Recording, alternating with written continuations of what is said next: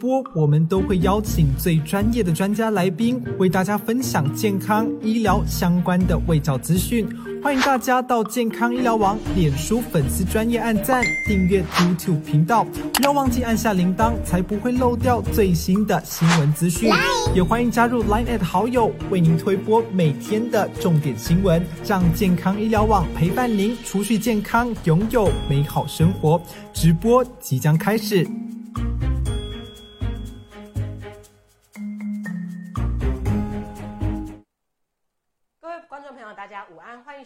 今天的健康 Live 直播。我们今天的主题呢是逃得了 COVID-19，逃不了骨松，三高一低的高危险群要注意啊、我是主持人 Peggy。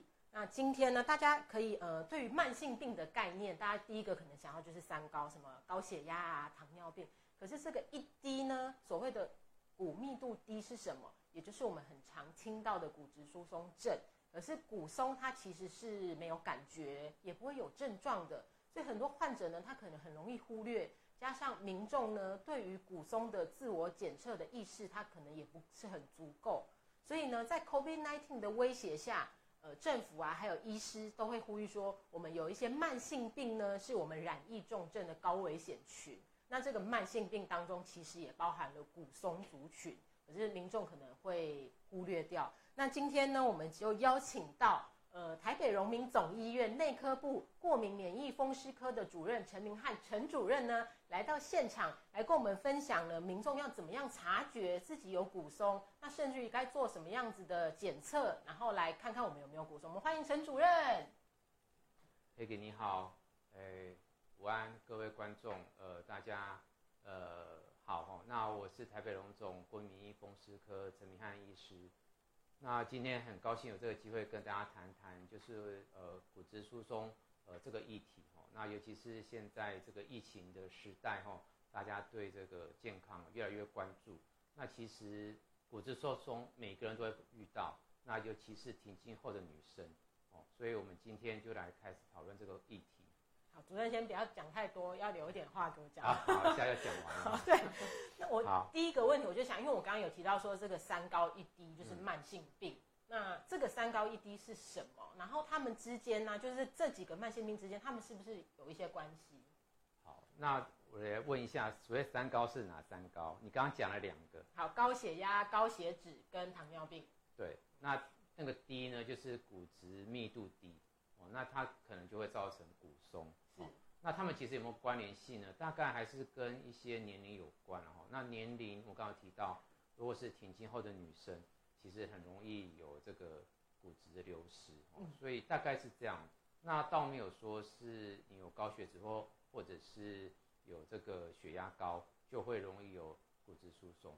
但是有一些文献有提到，就是呃糖尿病哦，确实是跟骨松有关。为什么？他们大概也是一种新陈代谢的问题。哦，是。嗯所以您因为您刚刚有提到说它跟停停经后的妇女嘛，那是不是可以推测是跟呃这个荷尔蒙有关？荷尔蒙的话，呃，其实就是说我们女性荷尔蒙其实帮助女生很多哈、就是会漂亮啊哈，然后这个皮肤这个油油脂这个也很丰富哈、有很多胶原蛋白，但它它甚至也可以保护我们的关节。嗯，但是如果一到快要到停经或者是停经之后哈、它这个就比较不能保骨本。哦，OK，所以，如果我们看大家看这个图的话，吼，就会看到说，这其实是跟这个年龄，吼，呃，会有一个呃有一个相关性。好，那如果我们再继续谈下去的话，哦，就会看到说，其实呃，不管是男生或女生哦，大概到三十五岁以上以后呢，就其实我们的骨质就开始会慢慢流失。哦，真的但是如果是女性的话，大概就是停经，它会成了有一个很大的一个呃一个关卡哦，它有点像是断崖式的掉哦。但是男生因为比较没有荷尔蒙突然流失的问题，所以它会掉的比较慢。所以呃，也许我们在保骨本这个概念，其实不要说是停经前哦，可能三十五岁之前就应该要有做这样的准备。所以 Peggy，你常常常有在喝乳制品吗？偶偶尔偶尔喝 拿铁算吗？拿铁可以，但是有一些文献说咖啡，呃，咖啡因本身有时候也会掉骨质啊，哦，好所，以刚好一一正一负，刚好抵消，等于没有。对对。那我想问一下，就是呃，刚刚提到说停经后妇女她是大宗，那这个大宗是大到什么程度？就是这个盛行率，我们每一个年龄层啊，大概有多少比例的人他是会有骨松的这个危机？对，这问题问得很好哦，因为其实骨质我们刚刚提到，其实我们在台湾这个议题常常没有被拿出来讨论，因为毕竟不是这么马上致命的哦。那通常如果按照我们的一些文献看。五十岁在台湾的话，女生五十岁以上大概有差不多三十八 percent，哦，那如果是男生的话哦，大概要六十岁以上，大概有二十四 percent 的人有骨质疏松的情形。那这一部分的人当中呢，慢慢慢慢就会呈现到这个骨质疏松的，呃，因为骨质疏松而导致骨折哦，或者是像脊椎有压迫性骨折的情形。了解。那所以这一群的高危险群。就是你刚刚提到一个年龄跟性别，那它跟就是说我们 COVID-19 常听到的高危险群是有重叠？嗯，我想主要还是跟年龄有相关然后，那如果我们再继续延伸下去的话，我们在这边也会再提醒观众哦。那呃，比方说如果你有跟我们提到的糖尿病，或者是说你的年龄哦，我们刚刚提到的，还有就是说如果你的父母有这个骨质疏松的骨折。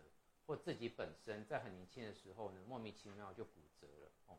那还有一些呃喝酒，还有呃因为病情某些病疾病的关系而导而让你必须吃长时间的类固醇。那还有一个疾病本身就是我们类风湿性关节炎哈。如果在现场的观众如果是我们风湿免疫科的病人，如果有类风湿性关节炎，又又又吃了一段时间类固醇，其实都属于高风险。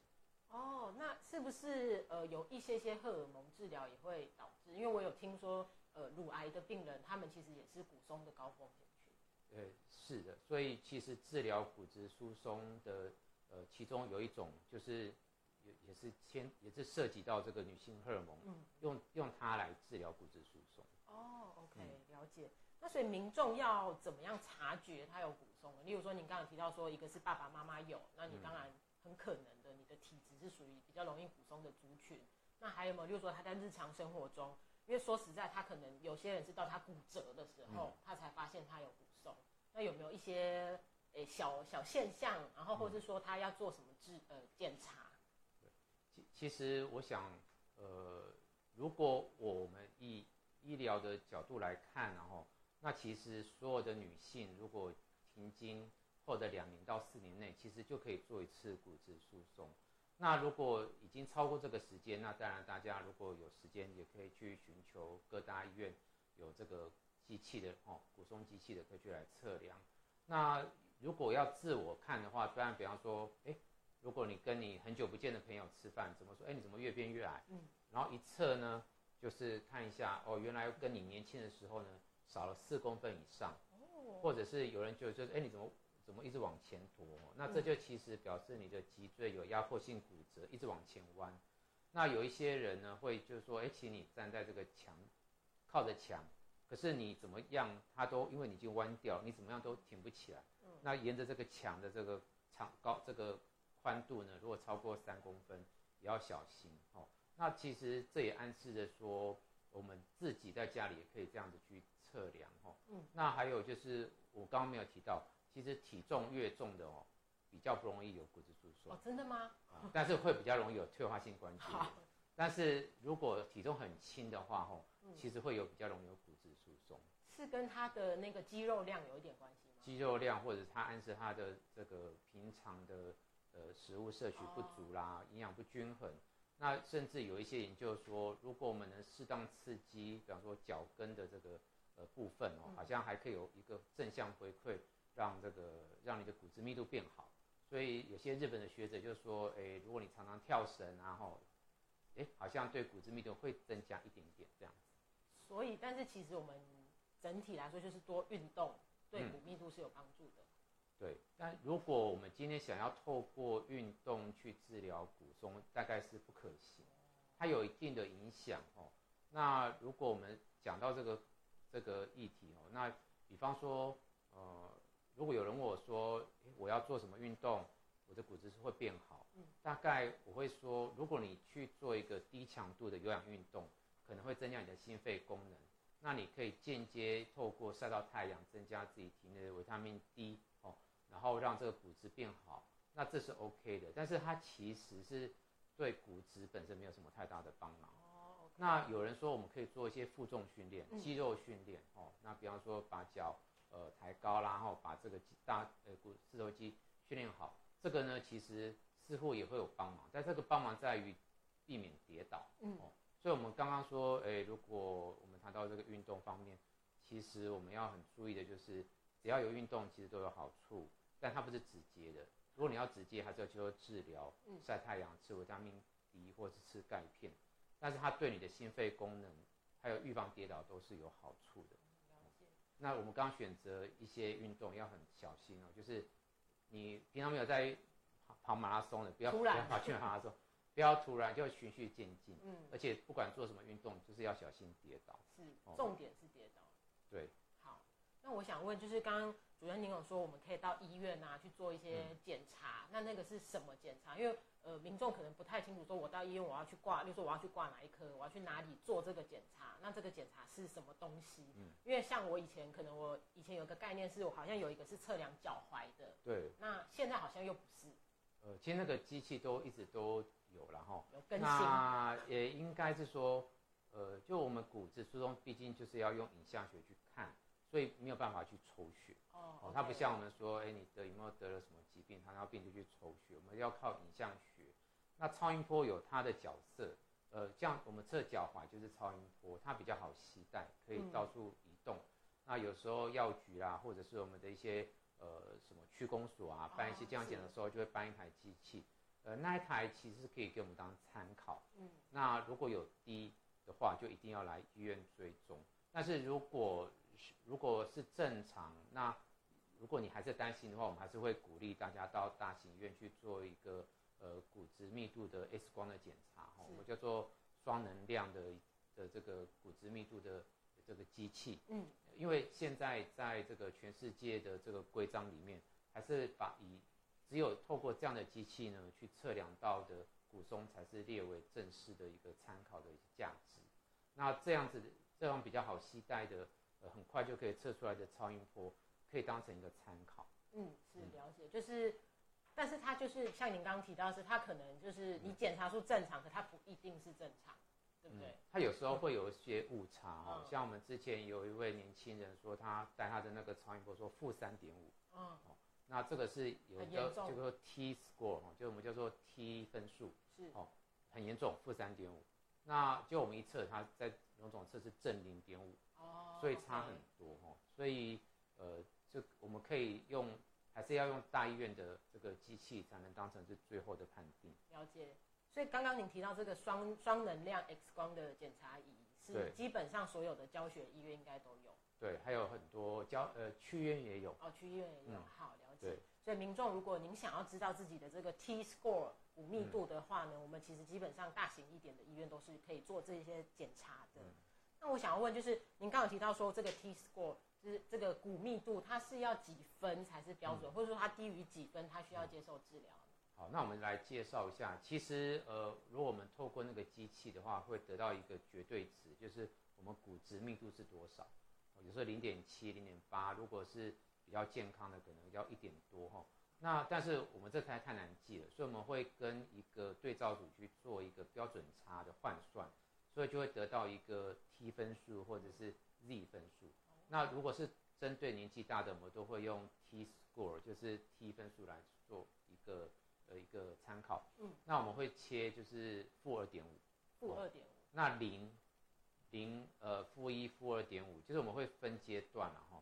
那如果是负二点五以下的话，就是你跟这个对照组族群的这个标准差已经差太多了，这个我们就会把它当成是一个需要治疗的一个呃高风险的族群。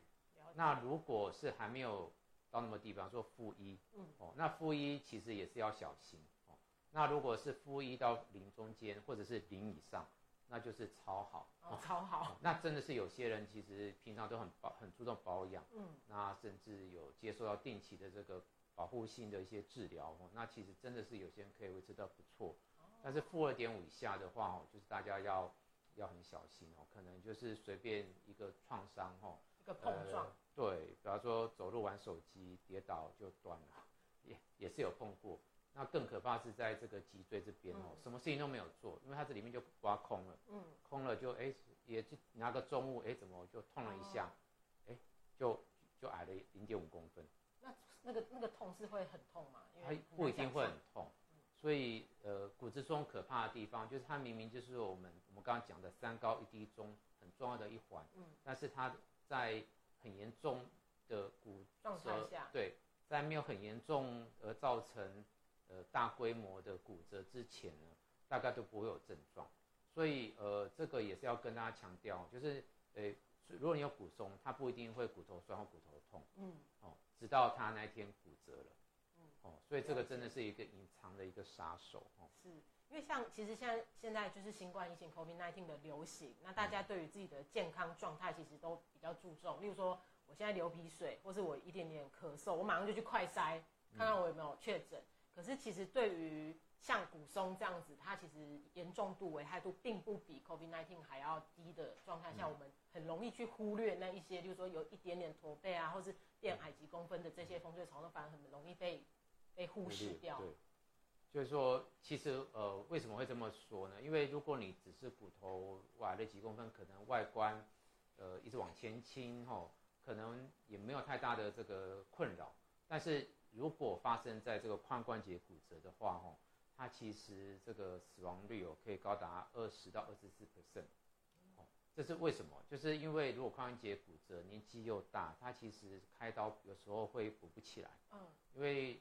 有时候骨科要在呃固定钉子的时候，他觉得好像钉在那个石膏，哦，一一一钉一固定钉不住，他那个整个就垮掉了，哦，所以这个时候你就只好卧床，是卧床很多疾病，因为你不能动，哦，你就每天在床上，有时候甚至会送到这个安老院，那生活品质变得很差，会越来越差那个状态，对，所以很快很多人有高达二十 percent 以上的人呢。就会在一两年内呢就会走掉，哦，所以这个真的，所以我刚刚说隐藏性的这个杀手哦，其实不是这么耸动，它是真实发生，甚至有些文献说还比这个癌症的这个一年死亡率还要高，所以这个是要提前去侦测到自己有没有这个问题，然后要积极去治疗。了解。那主任刚好提到说，我们这个 T score 如果是低于负二点五，那他就应该要治疗嘛。那因为有很多人，他可能是去健康检查，现在有一些很高级的健康检查，他检查出他这个这个 T score，那他接下来应该要去哪一些科别做治疗呢？是，呃，我想大家最直觉，大家会去选骨科啦。是，那这其实不止骨科哦，那比方说复健科，嗯，还有像我们内科系的，就是风湿免疫科，还有新陈代谢科。大家如果有兴趣的话，不妨可以去看一下这个各大。医院的这个介绍医师的网站哦，其实如果有在了解、在愿能开药的医生，大概都会在上面有所注明哦。那我们就是我们其实这些科别都有受过一些专门的训练，那就是经验比较丰富哦。那我们可以再给观众一些特呃一些比较确切的这个条件哦。其实呃，如果健保局的这个给付哈，通常都是要有真的发生了骨折哦。他才开始愿意给付，嗯，也就是说，如果你的 T score 如果小于负二点五、负三点五、负四以下呢，但是，呃，他从来都好好的，对，他是没有办法去做治疗，哦，但是这个时候我们通常就会建议自费，哦，那健保局是说，如果你的骨质疏松小于负二点五，那如果有一处的骨折呢，这样可以，哦，那如果如果你是负一到负二点五中间呢，他就希望你有看到有两处以上的骨折。健保局就会出钱，那这个东西就是一定要透过呃专业的这个医师判断，才能决定是不是由健保给付这一块。哦，了解，所以很有可能今天有一个民众，他今天去检查出他 T score 是负三好了，然后可是他其实全身就是他并没有什么特别的不舒服，然后再经过专业的医师发现，其实他的脊椎已经有压迫性骨折，是有可能有这样就可以了，因为他只要有一处，因为他已经小于负二点五。但是最尴尬的就是说，哎，你都很低了，可是他可能平常是很保护好自己，然后也没有发生什么碰撞，也不提重物，他就是也许骨头空空的，可是他就是没有压，没有整个压垮，对，那他这样的话就可能就会面临到呃必须自己花钱做保养的这样子的行为。是了解，那所以呃，刚刚有提到说，负二点五，它就是必须要有药物介入嘛。对。那这个药物它是有可能，例如说我们的骨质密度它是一路这样子掉下去的，那我的药物治疗之后，它有可能让它往上吗？就是它是可逆的吗？嗯，如果我们看这个图表的话，哦，就是可以看到说，这是我们的骨质的这个呃密度，哦，其实整个这个骨质会掉下来的这个趋势是固定的。就是不会说有一个人过了五十岁、六十岁，他还是平的，甚至往上增加，除非有接受到治疗。嗯，所以这个其实是一个可逆性的。如果有接受到适当的治疗的话，它不但有些人呢，可能这个下去的幅度会比较趋缓，那有些比较幸运的人呢，他会扶摇直上，还可以再上来一点点哦。那这个是一个一个还是要看体质啦。是，嗯，对，了解。但是还是有可逆哦。那但是反过来讲，如果我们的治疗中断，哦，它可能就是不，就是说它可能就会继续用这样子的曲线去继续掉下去。所以我们的骨质疏松不像说我们的一些治，因为我们这个疾病，呃，也不能算疾病，所以这种人生理一定会发生的事情。所以你今天有一个治疗介入呢，它可能就会比较偏持平或者是往上升。但是你一旦中断了哦，它就会开始掉下去，又会。又会开始掉，所以并没有说我完成一个疗程，一年、两年、三年我就好了。嗯，因为我们的年龄还是继续走下去。嗯，OK，所以不能说，例如说，假设因为健保应该是都会有一个固定说，给付你几年或者给付你多，它健保有给付到终身吗？呃，如果是它已经符合的话，它是治疗终身没有错。嗯嗯，好，那所以如果假设我今天是自费，那因为我已经付三点五了，可是我从来没有骨折过，所以我自费，可是。我总是会有一些 预算的限制，我可能治疗两年，我就哎觉得好像很健康，OK，那我就先停药，可以这样吗？就我们通常是不建议，因为如果已经这么低的话，它只会呃又会再继续往下掉。嗯，但是如果你可以多晒太阳，补充钙，补充钙或者是维他命 D，可能可以撑住，让这个下降的幅度比较不会那么快。但是这样的趋势是随着年龄一定会发生。因为它就是一个老化自然的现象。对，好，对。那我想要再请教，就是因为例如说最近疫情的关系啊，大家就会很害怕进到医院嘛，或者是说他觉得骨中他没有这么迫切的，嗯，呃，生命威胁。那我是不是哎，等到过两年，还是说我等到我们的确诊数归零以后，我再来看医师？然后您刚刚提到嘛，一个是髋关节的骨折，它其实死亡率是蛮高的。那还有没有什么其他的影响或后遗症？其实我们还是会主张，当然疫情前阵子很可怕，那今天人数真的少很多哈。还有各大院其实都有做比较好的防护。那如果大家真的很害怕的话呢，就是呃到医到医院之前呢，就是可能做好呃戴好这个比较好的口罩啦哈。但是我是觉得建议还是不要中断。那我们就是陈如刚刚所说哈，呃我们最近有很多科别很多医院的病人数该回诊没有回诊。但他这个骨质疏松也不会因为 COVID-19 在外面作乱而而变得比较延缓，反而呢，因为大家都不敢出门，少晒太阳，嗯，哦，那这样子反而可能会有些人会变得更严重。呃，那我们刚刚有提到说，如果我们的治疗中断，它其实又会固态复明，又会开始掉的比较快，哦，所以我们在这边也是呼吁说，最近疫情台湾一定会走过这一波的这个呃 COVID-19 的这个高峰。那一旦状况允许吼，那本来就在接受治疗的呢，就是赶快回到你的自己在看的这个医院，找这个医师吼，开始再继续治疗。那如果我们听完这这一场的观众，如果对自己的骨松吼也很有知道想要知道的话呢，其实就不妨开始呃做一些检测哦。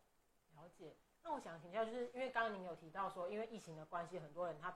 选择不出门，尤其老人家，他可能打疫苗，他只打了一两剂，还有副作用，他不想再打了。那甚至有些是状况不许可他打的，所以他就干脆躲在家里，然后反而让我们可能骨松的现严严重度，然后是一直加重的。嗯，对，就是我们刚刚提到的，如果我们能呃保养的话呢，除了就是适当的补充钙质或含钙的食物，哦，吃钙片。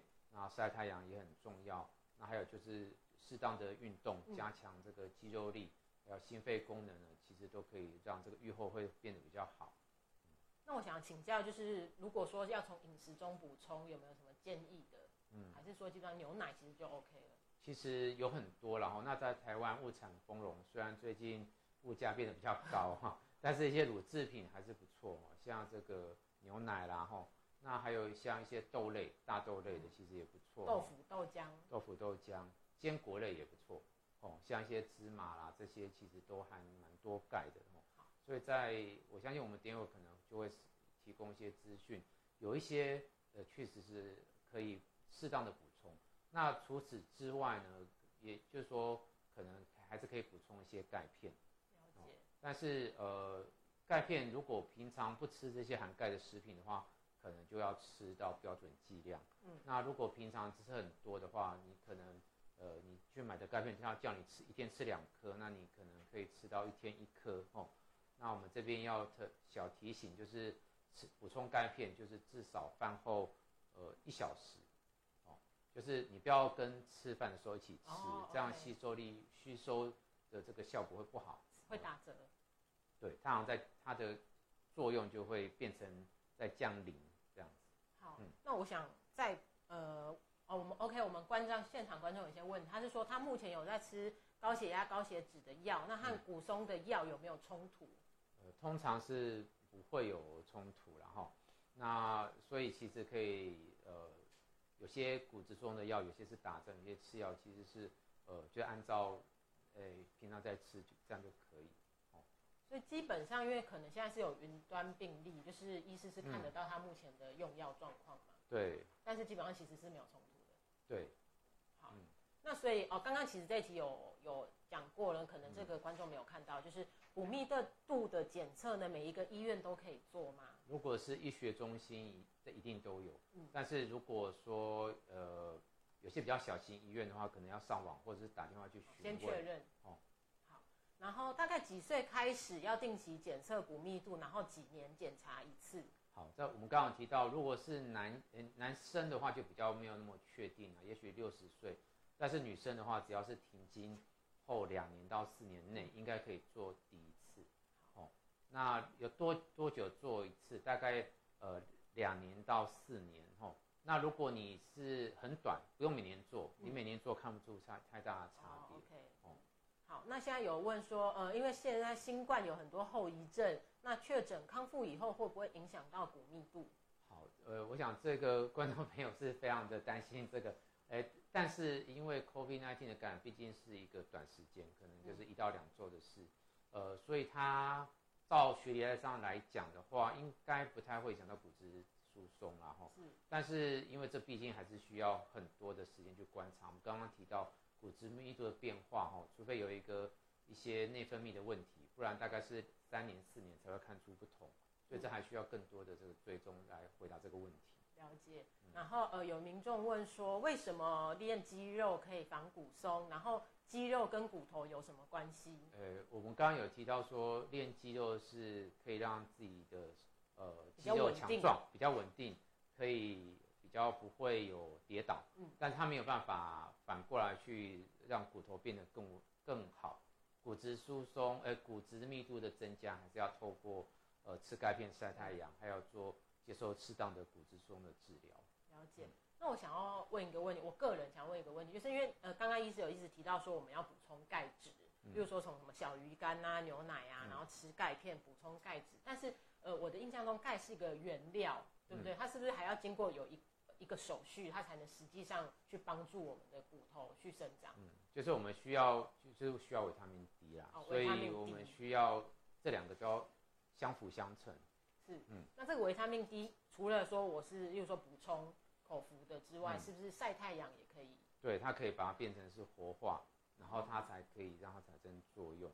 就是我们平常身体上的维他命 D 是需要透过这一个方法，但是如果你是买到这个外面买到这个维他命 D 的这些定剂或滴剂，其实它就是可以直接让身体拿来使用。哦，所以所以这两个都要一起治疗。好，那我想再问，就是。像晒太阳，因为现在天气台湾真的很热，台湾的夏天很热。那晒太阳对有些人来说会很负担，一个是怕黑啦，然后一个是可能怕中暑。那老人家有没有就是建议，例如说你一天至少晒多久，然后哪一个时段啊，这样正中午曝晒最好有没有？对，因为这确实是比较没有，但是通常说一天如果能晒到超三十分钟，应该是哦三十。分钟。可是因为台湾的太阳如果太大的时候，可能还要怕中暑啊。对啊有时候至少十五分钟，每天照应该是可行。那嗯傍晚的太阳会不会打折？傍晚一定会打折哦，。真的哦、对对对对，那那如果是清晨去，清晨去可能太阳也没有那么强啦。对我我不过我觉得在台湾，呃，毕竟是一个热带国家啦，然后嗯亚热带国家，所以如果日常生活没有那么刻意呃带防，就是每天这样出去走走，我想那个累积剂量应该都够。哦，那如果真的很担心的话，我我就我就不想晒太阳，或者某些原因不能晒太阳，比如有皮肤病的话，嗯，那可能就是需要补呃充补充。维生素 D。对，好，了解嗯。那我们今天的直播呢，就到这边告一段落。提醒各位观众朋友，如果你是呃停经后的妇女，然后刚刚医师提到六十岁的男性呢，建议您可以去做医院做这个 DXA 的检查，然后来看看自己的骨密度，还有这个 T score。那如果你的分数呢是负二点五以下，那您也有曾经骨折的话，我们就应该要有介入一些药物的治疗。对那日常生活中呢，就是补充钙质，然后维生素 D、晒太阳、运动这些，其实都可以帮助各位观众朋友呢的骨质密度会头好壮壮的。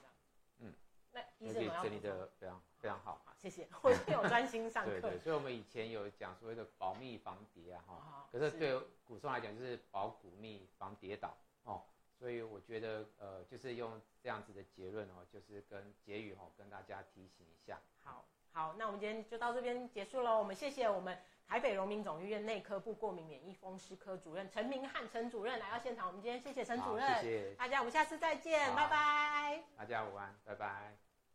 Música